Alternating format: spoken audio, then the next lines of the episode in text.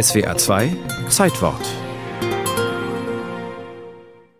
Es ist ja doch schließlich immerhin das Dokument, das die Folgen des Zweiten Weltkrieges endgültig regelt und zwar in einer Weise, die ähm, alle Beteiligten befriedigt, keine unerfüllten Wünsche bzw. Stachel zurücklässt, die zur Quelle späterer Konflikte werden können. Resümiert der Berliner Politologe und Rechtswissenschaftler Ulrich Preuß. Der Anlass?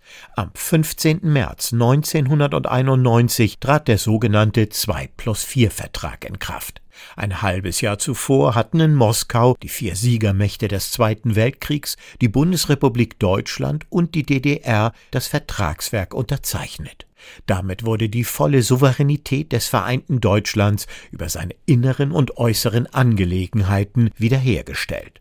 Nach dem Fall der Berliner Mauer im November 1989 zeigten sich die Westmächte zunächst uneinig über die Gestaltung ihrer zukünftigen Deutschlandpolitik. Insbesondere der französische Staatspräsident war unsicher und besorgt.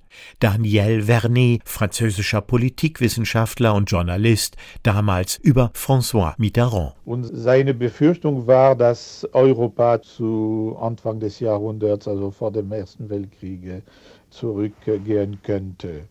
Auf der anderen Seite wusste er, dass die Wiedervereinigung unterstützt von den Leuten in West- und in Ostdeutschland äh, unwiderruflich war. Ganz anders dagegen Margaret Thatcher, die ihre Vorbehalte zum 2 plus 4 Vertrag nie ganz aufgab. Die britische Premierministerin befürchtete selbst von der Einbindung des vereinten Deutschlands in die europäische Gemeinschaft eine weitere Stärkung der deutschen Wirtschaft zu Lasten des nach dem Zweiten Weltkrieg erreichten Gleichgewichts in Europa. Yes, it is a fear which I can understand and I think many peoples in Europe are a little bit apprehensive. Viele Menschen schauen ein wenig ängstlich auf das vereinte Deutschland. Das kann auch nicht überraschen, wenn man auf die Geschichte dieses Jahrhunderts zurückblickt.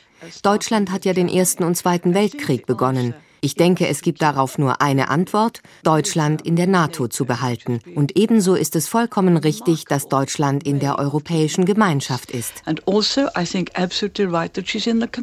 Alle Versuche Großbritanniens, den Prozess der Wiedervereinigung zu bremsen, scheiterten in der Folgezeit an der konsequenten Haltung der USA und ihres Präsidenten George Bush. Zugleich legten sich die Vereinigten Staaten von vornherein auf eine deutsche Mitgliedschaft in der NATO fest, um den eigenen Einfluss zu sichern, die NATO als US-amerikanischer Anker in Europa, der ohne Deutschland seine Wirksamkeit eingebüßt hätte.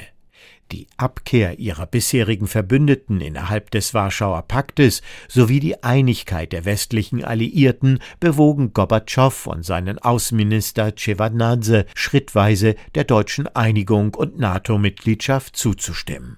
Dieses Nachgeben des Generalsekretärs der KPDSU zielte auf Kooperation und internationale Entspannung, um sich im Innern der Sowjetunion der Lösung drängender Probleme widmen zu können der damalige stellvertretende Außenminister Juri Kwitzinski. Das, was die deutsche Seite bezahlt hat, waren äh, verhältnismäßig kleinere Summen äh, für fest umrissene Zwecke.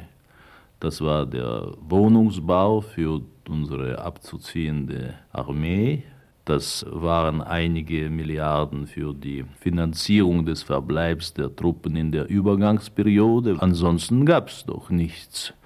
Man kann uns nicht vorwerfen, jedenfalls, dass wir für irgendeine nennenswerte Summe die DDR an den Westen verkauft haben.